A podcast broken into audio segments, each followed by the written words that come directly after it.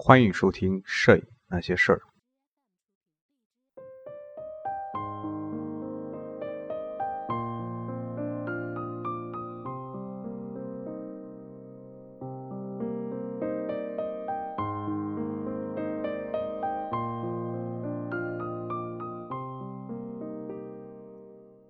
世界摄影史第七章：艺术摄影，摄影的另一个世界。一八九零至一九二零。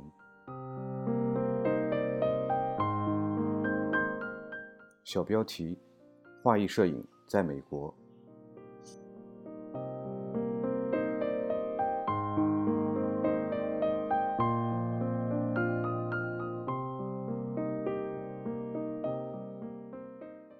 一八九九年，美国摄影师的作品因为专注、力度。大量的光线和阴影，作品的张力等优点，被选入伦敦摄影沙龙展出。其中的代表作就是 F. 霍兰·戴帕拍摄的黑人肖像作品《埃塞俄比亚酋长》。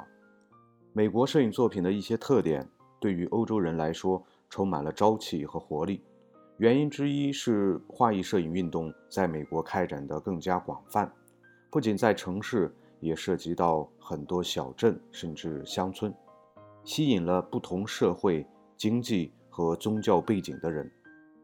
在欧洲，从事艺术创作的主要是男性；而在美国，女性在艺术摄影、商业摄影等各领域也非常活跃，甚至一些家庭主妇也加入摄影协会或俱乐部，从而使画意摄影运动在美国更加多样化、更加开放。在美国，女性在摄影的各个领域甚至比男性还要活跃，尤其是在画意摄影领域。吉尔特路德·卡斯柏被公认为美国最杰出的女性肖像摄影师。跟同时期的其他摄影师相比，她的作品一直被认为具有很高的艺术价值。她对于什么不应该出现在画面中的认识非常有见地。很多女性。包括爱丽丝·鲍顿、齐亚达·本·尤素福、玛丽·戴文斯、艾玛·法恩斯沃斯、克拉拉·斯普瑞尔、伊娃·沃特森·舒茨、马蒂尔德·威尔，拍摄了大量人物肖像和其他优雅的题材，例如伊娃·沃特森·舒茨的前辈拉斐尔风格作品《玫瑰》，人体摄影以及一些有语义的选题。吸引了安妮 ·W· 布里格曼、阿德莱德·汉斯康姆和简·里斯。安妮 ·W· 布里格曼1905年拍摄的《气泡》是典型的田园风格。当时一些有较高修养的观众开始接受这种风格的作品。无论男性还是女性摄影师拍摄这类题材时，都偏好采用这种手法。在美国。早期活跃的新闻摄影记者中也有不少女性。弗朗西斯·本雅明·约翰斯顿是一名给杂志供稿的自由摄影师，他的作品在摄影沙龙中展出。他本人也是摄影协会的成员。1900年，他收集了28名女性摄影师的142幅作品，在法国和俄罗斯展出，再一次证明摄影作为一个职业或领域。并不完全是男人的世界。不同于传统的视觉艺术，摄影赋予了女性自我表达的机会。在摄影领域，欧洲和美国的另一个主要区别就是对待后期人工处理的态度不同。后期人工处理会使摄影作品更像其他平面艺术作品。鉴于美国摄影界对手工修改底片或照片颇有争议。美国摄影师通常选择少进行人工处理，并认为这是违背了摄影的初衷。不管是摄影协会的会员，在美国，摄影师普遍喜欢铂金碳素印象法，其次是树胶重铬盐酸印象法，有时也会采用铂金印象法和相纸上墨法。尽管当时树胶重铬酸盐印象法。已经让各种上色工艺变得很成熟，但大多数美国摄影师还是偏好直接印象法，使用相对光滑而十分粗糙的相纸，且尽量避免人工干预。透过美国的画意摄影作品，可以看到很多当时平面艺术领域的流行元素和趋势。在纽约的摄影分离派和东海岸一些相对成规模的画意摄影协会内部。画意摄影的风格主要受色调主义和象征主义绘画的影响，但是其他流派的影响也有所体现，尤其是法国巴比松画派。一九零零年之后，日本艺术蔚然成风，对美国的平面艺术家和摄影师均产生了很大的影响。著名的艺术摄影师亚瑟·卫斯理·道。写下了大量关于日本艺术的文字，介绍日本艺术中色调和谐理念。日本艺术强调细腻的、非渐变的色调，这种明暗处理方式结合简洁的构图、浅层次的空间感，启迪了很多画意摄影作品的创作，并赋予其独特的装饰性效果。一些地区的画意摄影师。主要拍摄风光摄影作品。费城摄影协会成立于1862年，组织相对松散，是美国首个积极推广艺术摄影的协会。该协会从早期《费城摄影师》杂志所赞助拍摄的风光摄影作品，以及爱默生的自然主义风格中汲取养分和灵感。协会中部分个人会员，罗伯特 ·S. 雷德菲尔德。亨利·措什、伍布里奇都致力于在作品中实现风格的统一和效果的和谐，让精心处理过的铂金印象风光作品更符合艺术品的格调。纽约州另一批摄影师主要是水牛城摄影俱乐部的成员，他们的作品也体现出对大自然的敬畏。出于对和谐的构图与巧妙的光线。和阴影的重现，这批摄影师对光线的处理和画面氛围的营造都流露出忧郁的气息。典型的代表作是威尔伯 ·H· 波特菲尔德拍摄的《九月的早晨》，作品的风格类似于色调主义画家乔治·英尼斯、亨利·沃德·瑞恩杰和亚历山大·怀特恩的作品。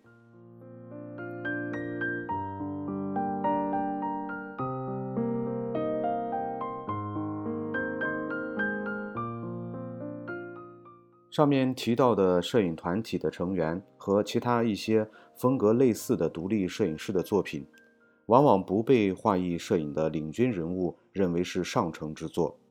一定程度上是因为他们在题材的选择和处理手法上，还是倾向于已经不再流行的传统理念。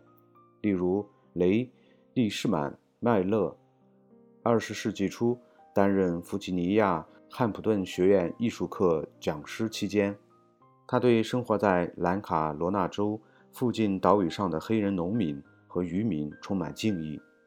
他所拍摄的黑人农民和渔民都有一种英雄主义的气概。其他拍摄美国南方农村生活题材的摄影师包括克拉伦斯·毕摩尔、鲁道夫·埃克米尔，他们通过光线。和姿势来强调人物的勤奋和坚韧，将农民和乡村题材的作品变成了受欢迎的民俗作品。这种风格一直持续到二十世纪三十年代。在塔斯克基学院官方摄影师普伦蒂斯·霍尔布尔克的肖像作品中，还可以看到这种风格的痕迹。纽约的画意摄影师多里斯·埃尔曼。在二十世纪二十年代末到三十年代，拍摄了大量美国东部阿巴拉契亚高地的居民。他作品中的人物看起来也非常理想化。类似的生动场景也可以在摄影师阿诺德·金色拍摄的洛杉矶华人聚集区的作品中看到。他的作品除了一部分怀有浪漫主义的情绪外，其余的均带有让人耳目一新的自然性，从而与那些乡村题材的民俗作品区别开来。金色是加利福尼亚摄影俱乐部的会员，该协会1890年在旧金山成立，拥有400多名会员，在相当长的时间里一直是美国西海岸艺术摄影最活跃的组织。尽管加州摄影俱乐部的很多成员，包括劳拉、亚当斯、阿莫、安妮、W、布里格曼、威廉、达松维尔、奥斯卡、毛雷尔等人，在美国东海岸和欧洲都展出过自己的作品，其中一些人甚至也加入了摄影分离派，但是他们并没有形成统一的加州风格。反而在阿莫的《唐人街》以及加州其他一些摄影师的作品中，能看到采用大面积平和色调的特点。这说明在19世纪末，日本艺术对整个美国摄影产生了广泛的影响。爱德华 ·S· 柯蒂斯于1899年拍摄的以印第安人生活为主题的作品。理想化色彩可以说是这些作品的基调。尽管有不少摄影师都关注印第安人生活的题材，柯蒂斯的作品被认为是画意摄影风格的代表。他选择的切入点为消逝的民族，主要拍摄形象生动的女性或者老人，甚至偶尔会为拍摄对象穿戴吸引人的服饰。他对构图和拍摄角度都很讲究。在铂金相纸上采用凹版印刷来印象，最终制作了二十卷图文并茂的作品集，题为《北美的印第安人》。摄影师努力通过画面来展现史诗般的印第安人生活，同时也从人种学的角度留下正确的记录。消逝的民族便是其中一例。他的作品在二十世纪初受到短暂的欢迎，美国人开始视印第安人为异族奇观，并将其作为一种旅游文化来推广。尽管如此，在一九七零年前，这部分作品在近半个世纪的时间里，并不被摄影界和公众所认知。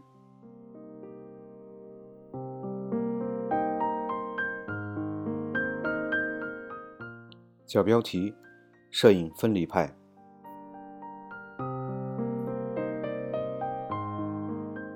由于全美国的摄影爱好者均以开放的态度接纳和拥护各种流派的艺术摄影，并且对于作品的评价标准也比较宽泛，画意摄影运动在19世纪末得到了广泛且无序的发展。凝聚性、方向性和独特性。是在1902年摄影分离派出现后才开始形成的。摄影分离派由施蒂格里茨组建，旨在让人们认识到，在画意表达之外，摄影作为一种媒介其自身的视觉表现力。他本人则是这个流派最主要的领军人物。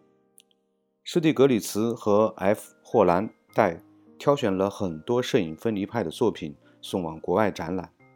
两人都热衷于向海外展示美国艺术摄影高水准的作品。尽管戴的美国摄影新流派展览在伦敦和巴黎受到空前欢迎，但在1902年，他也不得不承认，施蒂格里茨正在逐渐成为摄影分离派运动的先锋。最终，摄影分离派拥有约100名成员，创始人包括约翰。G. 布洛克、尤金·卡斯柏、约瑟夫·凯里、爱德华·斯泰肯和克拉伦斯 ·H. 怀特，这些人在1900年前后，在组织和展览艺术摄影作品方面都做出了杰出的贡献。但是，作为美国国内一个摄影组织，摄影分离派主要活跃在纽约，并发行了名为《摄影作品》的刊物。由施蒂格里茨担任编辑，主持出版了二百九十一期。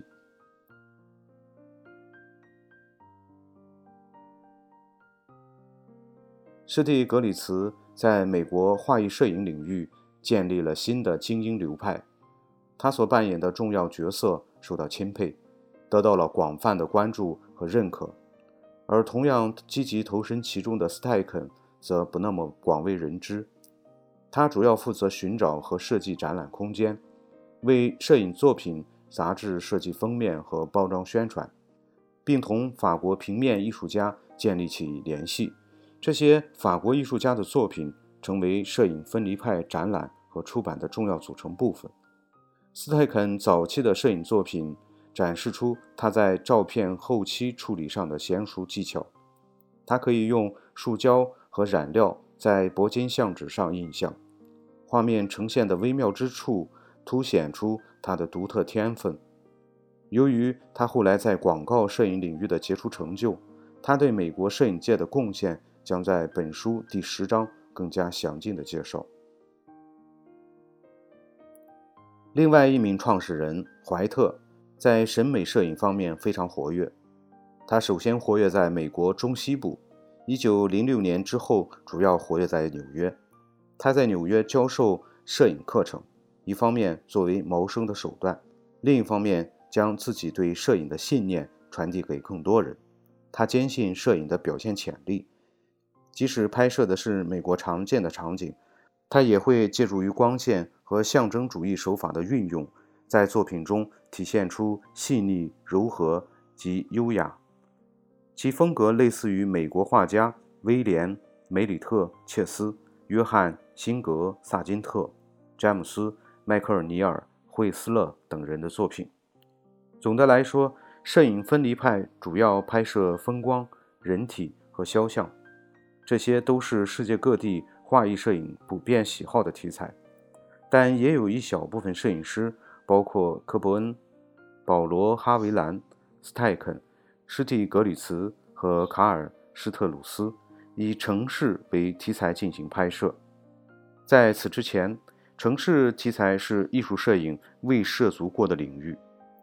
与同时代的艺术家一样，尤其是美国现实主义流派的画家。这些摄影师选择桥梁、高楼大厦和建筑工地作为拍摄对象。在二十世纪初，他们认为这些题材是城市欣欣向荣的见证。一九零二年完工的熨斗大厦是一幢形如船头的高楼，被视为力量和文化的标志——新帕特农神庙。它一度出现在科伯恩、哈维兰、斯泰肯。史蒂格里茨的镜头中，繁忙的港口将劳工输入美国大陆，然后从这里再送往各大城市，也给了科伯恩、哈维兰和施蒂格里茨创作灵感，成为他们的拍摄对象。斯泰肯、施特鲁斯和科伯恩拍摄了大量建筑中的布鲁克林大桥和其他一些桥梁，在他们眼中。这些建筑是人类智慧征服大自然的标志。科伯恩尤其视其相机为唯一工具，视照片为唯一载体，可以用来记载日新月异变化中的现代城市。当他1904年加入摄影分离派组织的时候，是一名年仅22岁的年轻成员。他热衷于尝试包括肖像、城市风光。和工业场景在内的各种题材，他经常往返于美国和英国之间。他的作品给摄影分离派带来了生机和活力。科伯恩也使用凹版印象工艺，并于1909年在伦敦建立了自己的后期工作室，大量尝试使用奥托克罗姆彩色底片。尽管他早期的作品非常精彩，甚至。在他1917年的作品中，可以看到抽象派的先锋意识，但是在第一次世界大战之后，他放弃了认真拍照，兴趣转移到了其他领域。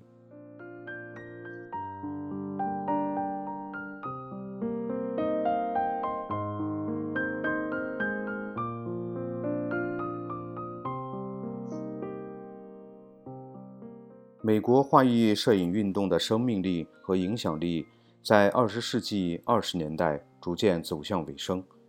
尽管当时还有少数画意摄影师，包括怀特和科伯恩，努力维持画意摄影组织和期刊，摄影分离派从一开始就计划在旗下的画廊中展出他们的视觉艺术作品，而不仅仅是摄影作品。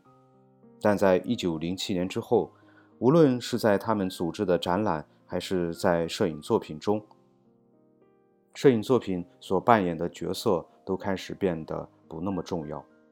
很大程度上，这要归结于施蒂格里茨认为真正有创意的摄影作品太少。这个观点在艺术评论界也得到了呼应。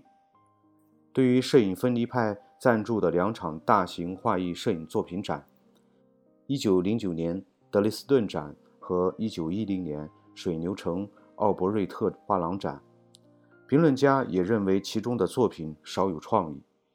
一九一一年至一九一六年间，二九幺画廊举办了三个摄影展：阿道夫·德梅耶拍摄的肖像和静物作品展。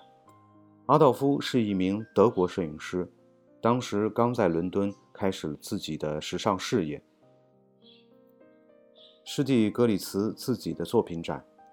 于1913年军械库现代艺术博览会同期推出。1916年，摄影师保罗·斯特兰德的作品展，包括作者早年拍摄的柔焦效果的城市和自然风光作品。这也是291画廊关闭前最后一个摄影展。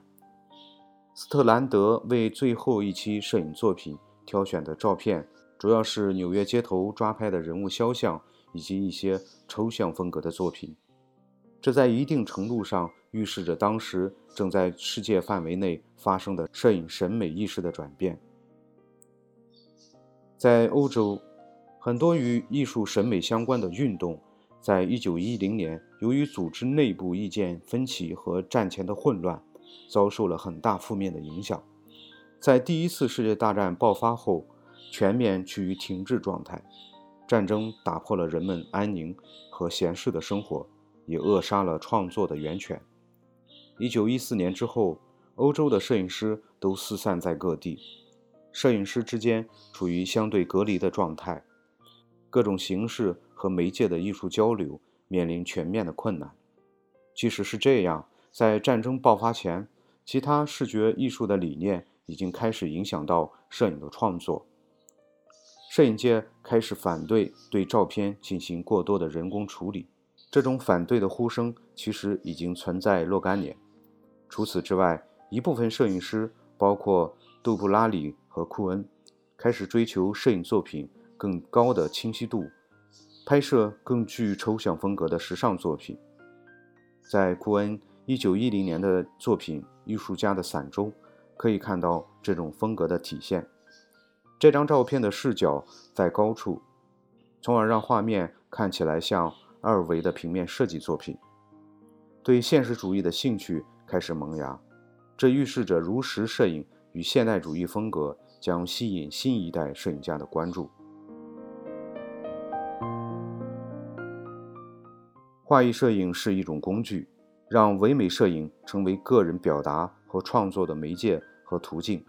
尽管一度效仿传统绘画和平面艺术的做法有些误导性，尽管对摄影作品质量认识的不一致导致输出风格各异，尽管很多作品如今看来毫无新意和缺乏灵感，但是在艺术摄影的号召下，摄影师们还是创作出了大量富有生命力的好作品。